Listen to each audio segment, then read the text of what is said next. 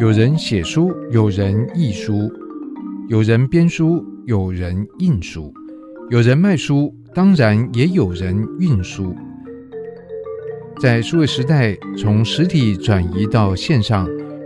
许多环节应运而生，工作板块也发生位移。不管怎么说，我们都是做书的人。今天在节目访谈的是左岸的总编辑黄秀如，秀如你好。嗨，嘉恩你好。左岸其实在这种社科人文的出版上面，其实已经是蛮有它的品牌知名度了。那秀如她的外貌其实也非常有识别度，就是因为一头这个白发，走在街上其实非常的醒目。不能做坏事。还是可以做啊。做坏，比如说挖鼻孔啊。不，不过其实讲到秀如，我想，呃，你本身是台大政治系毕业的，而且你在就读的时候，那时候应该还没解严，对不对？呃，我正好是解严那一年大学毕业。哇，那所以等于就是在那个台湾的社会比较风起云涌的那那段期间，这个有牵涉到两个问题。但第一个，在那个时候念台大政治，我觉得特别是在这种社会脉动的，可以说呃原爆点。那当时你的不管同学、学长、学弟，也很多人投入可能跟政治相关的活动。可是你是走的是出版这条路，至少目前来讲是这样。嗯，应该这么说啊，其实我们那个时候大部分的人。嗯，如果不是未来要去出国念书，或者是当公务员，那确实我们我们系上有非常多人投入社会运动。我们大家大部分的人都有一个心理准备，什么样准备？呃呵呵，就是去坐牢啊。我们那时候还在戒严时期，嗯，所以其实有很多人是抱着就是去坐牢的那种心情。可是当然讲坐牢，我们不像那个先前的民主前辈那样子的害怕，是因为我们都可以感觉到台湾那个时候的，就到八零年代已经开始有点在松动了，那个社会力在勃发，嗯，而且其实就是呃台湾的威权体制也受到了松动，那当然跟先前早前的那个就是台美断交有很大的关系，也就是说在那样子的一个时间点上，我们觉得应该要多做一些。关心台湾社会的事情。不过在那个阶段，我觉得八零年代的大学的校园，特别是可能在法学院或者像政治系，读书会是一个常常是啊，我们我们参加的社团都是读书会。当然，其实不是只是读书了，我们也常常会，嗯，就是在校园里面搞一些活动，然后比如说搞那个代言会主席直接选举，因为以前是间接选举，有学生代表选嘛，那后来就。呃，希望可以普选，然后对，最后就是像罗文佳他的第一届的，我们改名叫做学生会会长，就是我们那时候其实在学校里面花比较多的时间就是在做这个。所以像那时候的这种呃跟知识的关系啊，或者说跟运动关系，跟你后来做出版有什么样的观点吗？嗯，其实我做出版很晚诶，应该这么说，就是我大部分的时间就是我的职场生涯啊，就是呃。二十多年吧，二十多年我换了十几个工作，然后真正跟出版有关的时间，到目前为止就是一半多一点而已。其他的不管是嗯，我做国会助理啊，或者是嗯记者啊，或者是国际编译，或者是说在呃研究单位当研究员等等的这些东西，你都可以把它说成是一种为了要从事出版所做的。呃，准备吗？哎，可以啊，你可以这么说啊，因为我们现在就是左岸所做的这件事情啊，它其实是高度的涉及到公共政策的讨论啊，意识形态的争辩啊，然后呢，还有就是说涉及到台湾社会的观察。如果我是一个呃大学毕业就进来就是出版业的人，很可能其实。我对那个所谓的左岸的这一条路线所能够掌握的东西就会变得比较受限。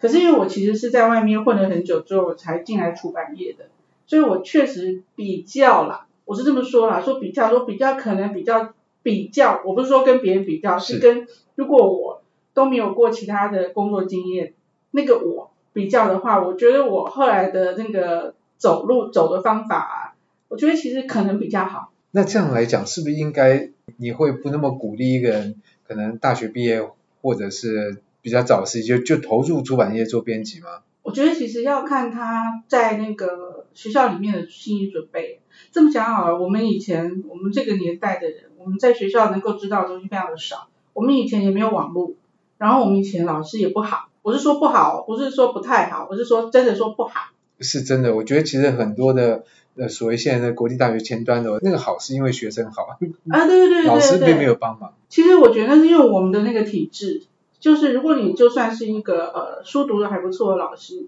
你进来那个体制之后，你很容易慢慢慢慢慢慢的你就会变钝的。那个体制没有给你一个比较好的就是视野。以前那种威权体制就只希望你当一个乖乖的老师，在校园里面什么样子的东西可以刺激学术的思考，或者是说学院跟那个社会之间的连接的，其实就是一直不断的就有一些新，每年有新的人进来，然后每四年有人出去。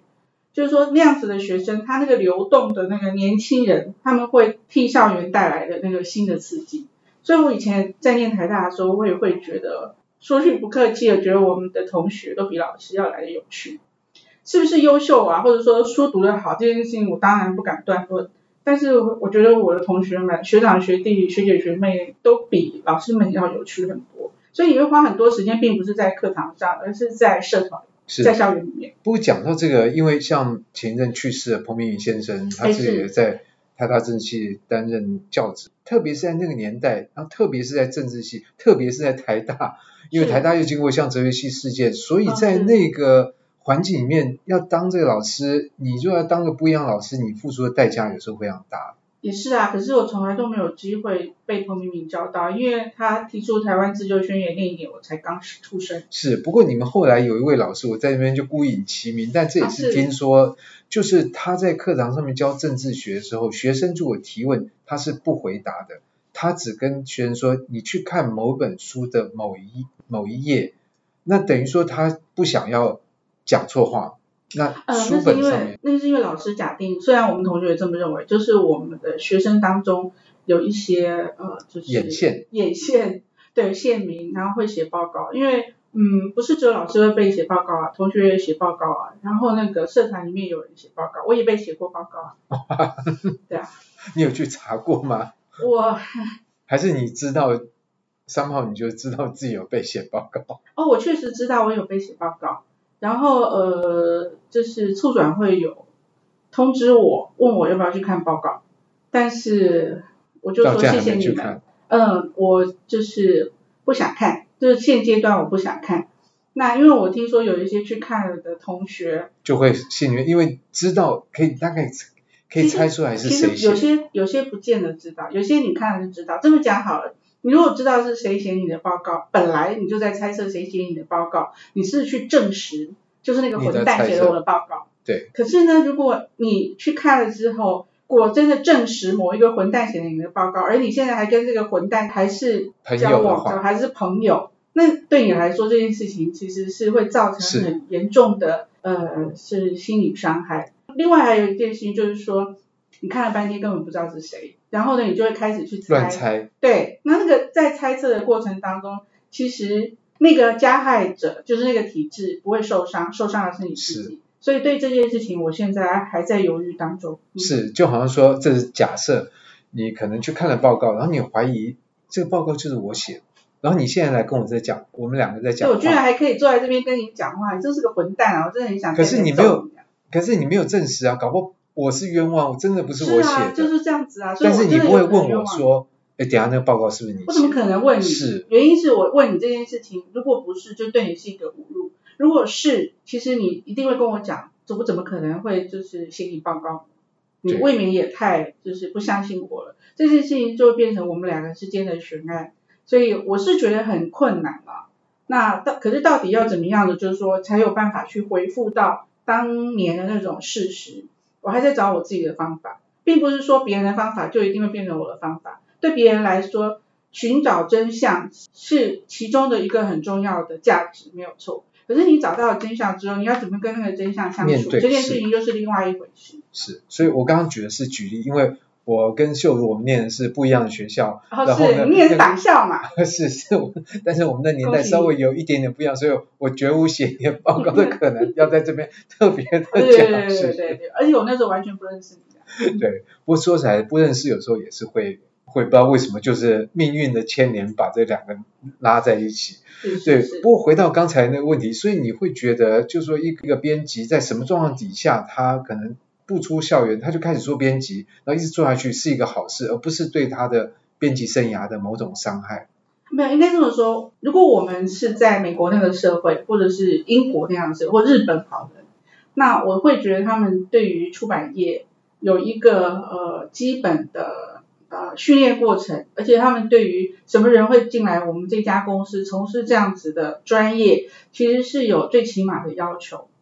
可是，在台湾呢，你要做出版，就是说你要进入我们这个行业，其实门槛很低，就是跟你读什么完全不相关。对对对。然后呢，你的中文呢好不好这件事情，好像也不见得是必然。我们也知道，就是说，嗯，每隔一段时间就会爆出，就是说哪一本书啊，就是错误百出啊，错字很多啊，编辑都没有看啊，译者到底在译什么啊？然后呢，就这样子出去。也就是说，像这样子的事件呢，充分的显示出，就是我们出版界在呃，就是说 recruit 一个新人的时候，我们对他常常没有想法。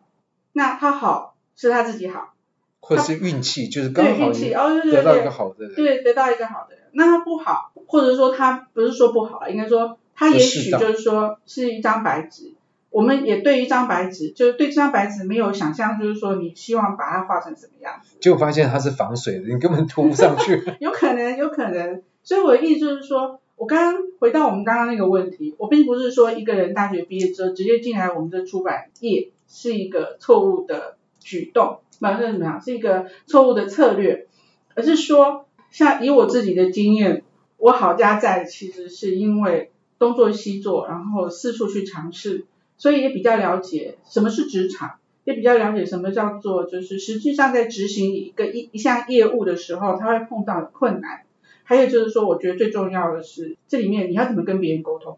其实我们编辑，因为嘉恒自己也是编辑出身的，就很清楚，就是说编辑除了是制作内容的人之外，其实他有很大一部分的工作是在跟别人沟通。你要跟你的上游的版权沟通，你要跟你的作者沟通，你要跟你的译者沟通，你要跟你的每天沟通，碰到人都要沟通，碰到人都要沟通，对对对。也就是说，如果你是一个没有预料你进来这个行业，你其实是要跟很多人相处，而你以为就是出版业啊是一个就是很静态，就是看看文字，对对对对。然后呢，你觉得我很自闭啊，我其实不想要跟任何人就是交往，我也不想要跟任何人沟通，我进来出版社最好就可以不不用理会任何人，那你就错了。哎，可是我觉得现在还会有人做这样的错误的认知吗？觉得编辑就是看看稿子就好了。我觉得其实应该还有吧，原因是因为就是呃，在不同的体制，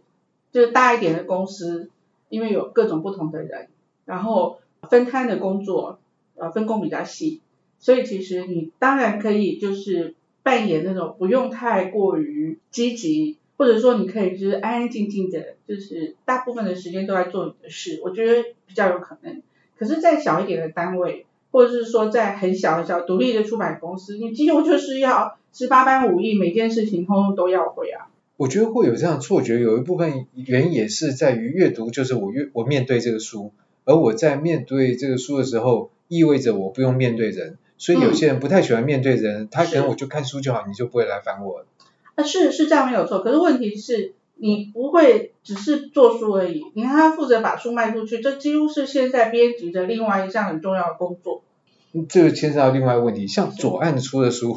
哦是 哦，好好，切入正题了。是，也没有正题，就是说这是左岸的一个特色。嗯。那按照某些人来讲，就是我连薄的书我都卖不掉，那厚的书岂不是更难卖吗？你会碰到人家来问你这样的问题吗？呃，一开始的时候是这样，我认为。我们在当我们在谈到就是说轻薄短小的书好卖，然后呢又硬又重又厚又艰涩的书难卖，这件事情很可能其实是部分一个错觉。对对对对对，部分的错觉。原因是我们看我们的那个读者好了，我不是说左岸的读者，我是说读人文社科类的读者好了。其实台湾我自己这么多年来的那个体会哈，我觉得我们这一类的读者反而比较不喜欢太轻、太薄、太短小的书，原因是原因是我们这个行业的那个人啊，就是还包含就是研究生啊，然后老师啊，还有很多就是毕业之后仍然愿意读大量的文史哲的读者，他们因为年纪很轻的时候就已经开始读了，所以他们会预期，就出版社我们这种出版社端出来给他的东西其实是掷地有声。所谓的掷地有声，不是只是论述掷地有声，也包含它的分量是掷地有声。这么讲好了，现在可能很少有人能够像维根斯坦那样子，出了薄薄的几页，然后他就可以就是洛阳纸贵。没办法，为什么？因为如果说我今天出了一本只有一百多块钱的书，但是它非常棒哦，它是一个理论的总结，那书店可能会说我不想卖一百多块钱的书。因为根本没有利润，没有利润，对对对对，所以这件事情我刚刚讲这东西还只是定价，但另外一件事情是我们大量的学者，包含就是我们本土的作者，还有就是外国的呃学术学术研究者，他们大部分因为要讲一件事情，必须要旁征博引，譬如说好那个我们家有历史学家东尼贾德。然后，未曾有历史学家提摩西·史奈德，他们的东西都可以写很多很多，因为写历史就必须要有大量的事实，而且这大量的事实，就一件事件里头可能有会有好几个不同的事去佐证它，以及反驳它的另外一些事实，所以你的书不太可能轻薄短小，所以厚啊、重啊是一定有的，那会不会很硬？那其实要看作者，不一定。因为你刚刚讲这个东西，就是说有时候我们光把事实讲出来，需要若干的字数，可是这样的事实可能很干枯，于是我们需要加点调味料啊，一些调剂啊，所以自然的可能一百字的现在就就已经变成一百五十字了。是啊是啊，所以其实像我们那个文史哲的书啊，目前这样子，譬如说常常我们家会说四百页，我们都觉得四百页哦还好啊，四百页蛮少。是，这就有点像是你今天如果对一个跑那个超马跑习惯的，哦、是是，你这样说，哎，跑个十公里，他说哈十公里啊，十公里，哎呀，啊、没小 case，对，所以这个其实牵涉到我们在看书过程里面的基本的胃纳的这个问题。对可是在这里就会牵涉到另外一个问题，就是我们其实，在学校里面不见得有被锻炼到那个胃纳。哦，是这件事情，其实我们又回到我们以前在念政治系的事情。我的运气比较不好，事实上我们到大三的时候要必修政治思想史，那我也不能够说我的那个运气不好啊。事实上我们分成两班，我的老师其实还好，我老师算是有学问的。可是即使是这样子，这样一年上呃西方政治思想史下来，其实我老师只能够跳着讲。那我老师好不容易他有讲到二十世纪的时候，他有提到像呃维也纳学派的 Carl Schmitt，他还有讲到哦。然后十九世纪也讲一点点那样子，从古希腊一直讲过来。可是我们另外一班的同学运气多差，你知道吗？因为他们那个老师就会从希腊罗马开始讲，结果讲得很细。那因为他自己最擅长经验哲学，所以他花在了那个中世纪非常非常的久。然后据我同学抱怨说，他们一年下来连洛克都没讲到，所以自由主义思想完全没有。没有碰到。那这怎么办呢？就自己去读书啊，然后我们以前我们在八零年代能够读的书，就算有那个翻译也是乱七八糟，所以你其实是生吞活剥的去读一些，甚至于是错误理解的思想史，可是那就是我们有的。所以其实我在那个台大政治系毕业，我后来要跑去念研究所，我那时候就想说，如果我有机会出国念书，我要去念政治思想史，我一定要回来教政治思想史，而且我一定不要像我老师那样教的那么的枯燥乏味。而且很欠缺。哎，可后来你有上过朱建章这个政大朱老师的课？有有有有，朱老师有来我们那个政研所上课。朱老师上的课非常有趣，而且我觉得朱老师上的课是对的，因为他是对研究生上，所以他其实是讲专题。这也是我觉得就是说，嗯，好，如果我有机会做政治思想史，不要说思想史好了，就算是做历史好了，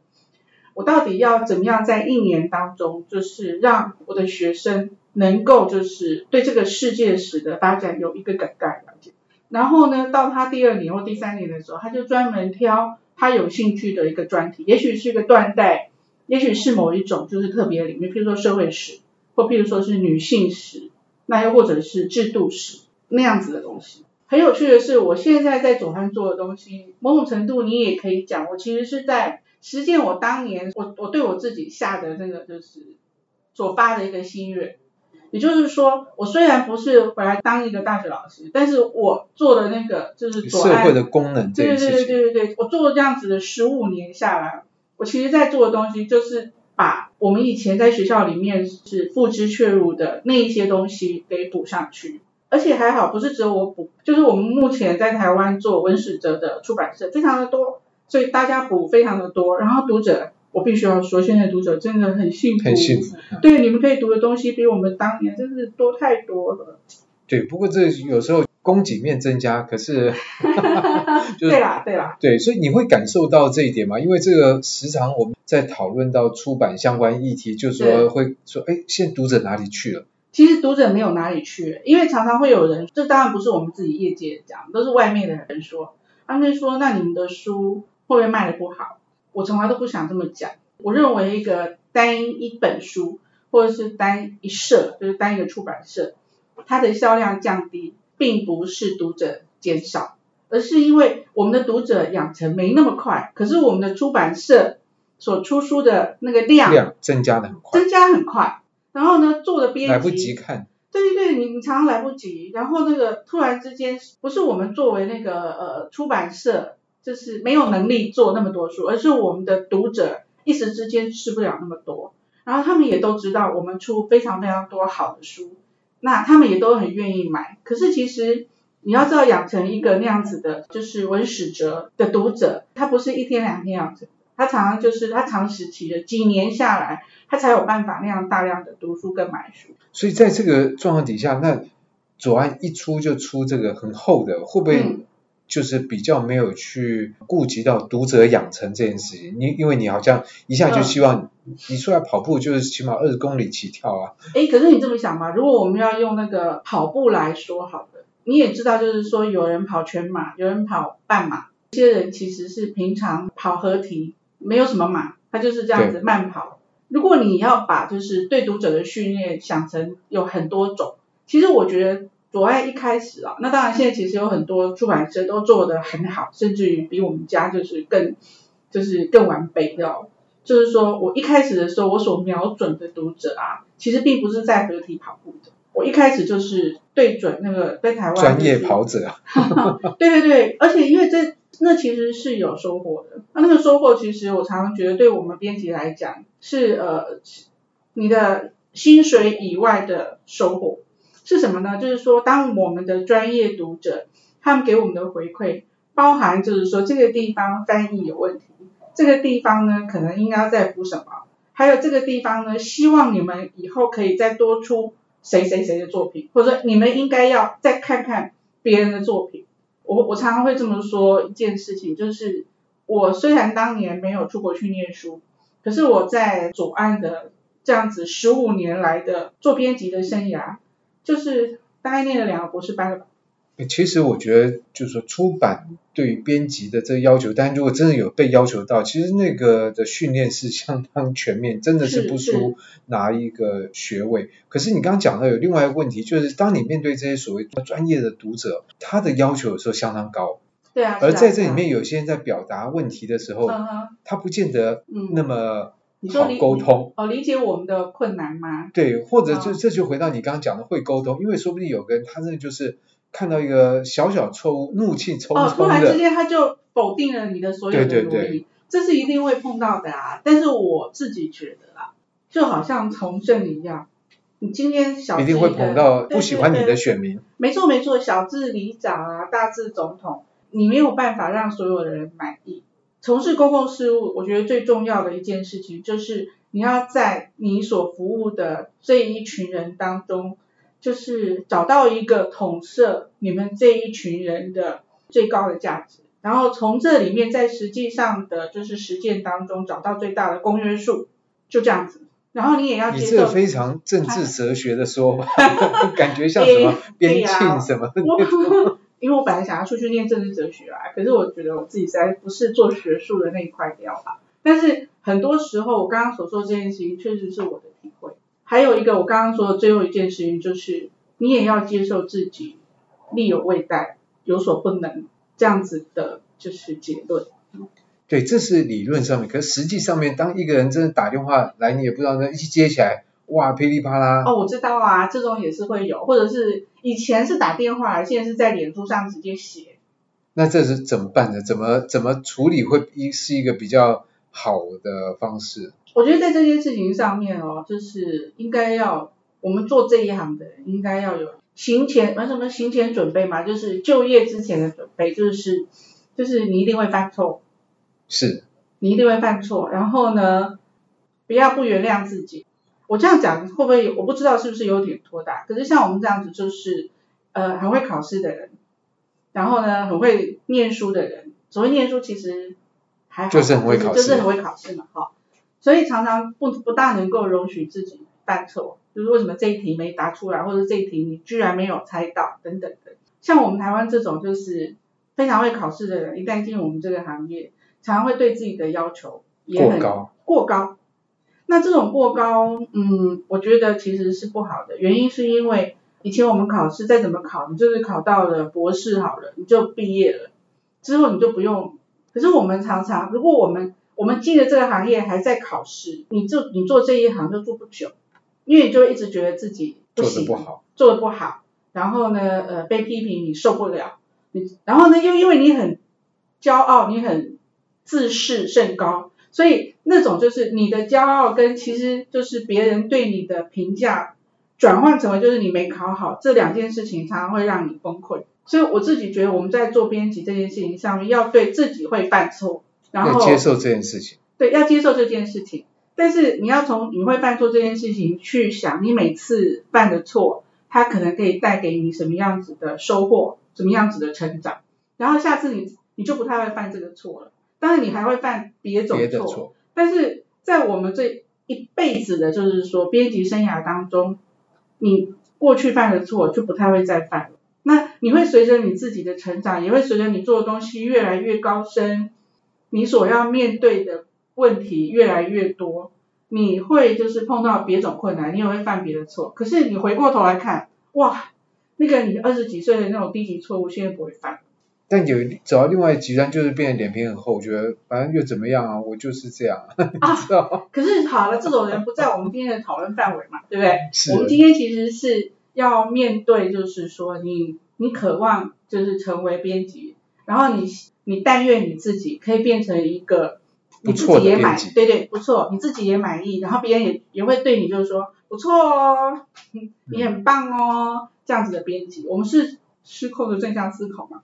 失控的正向思考。对，把我们家的书给带进来。是，我想我们在节目里面还会带出更多的书。不过今天的节目呢，因为时间关系，我们先到这边告一段落。下次再请左岸的黄秀如来跟我们聊。谢谢。嗯，谢谢，谢谢大家。以上节目由数位传声制作。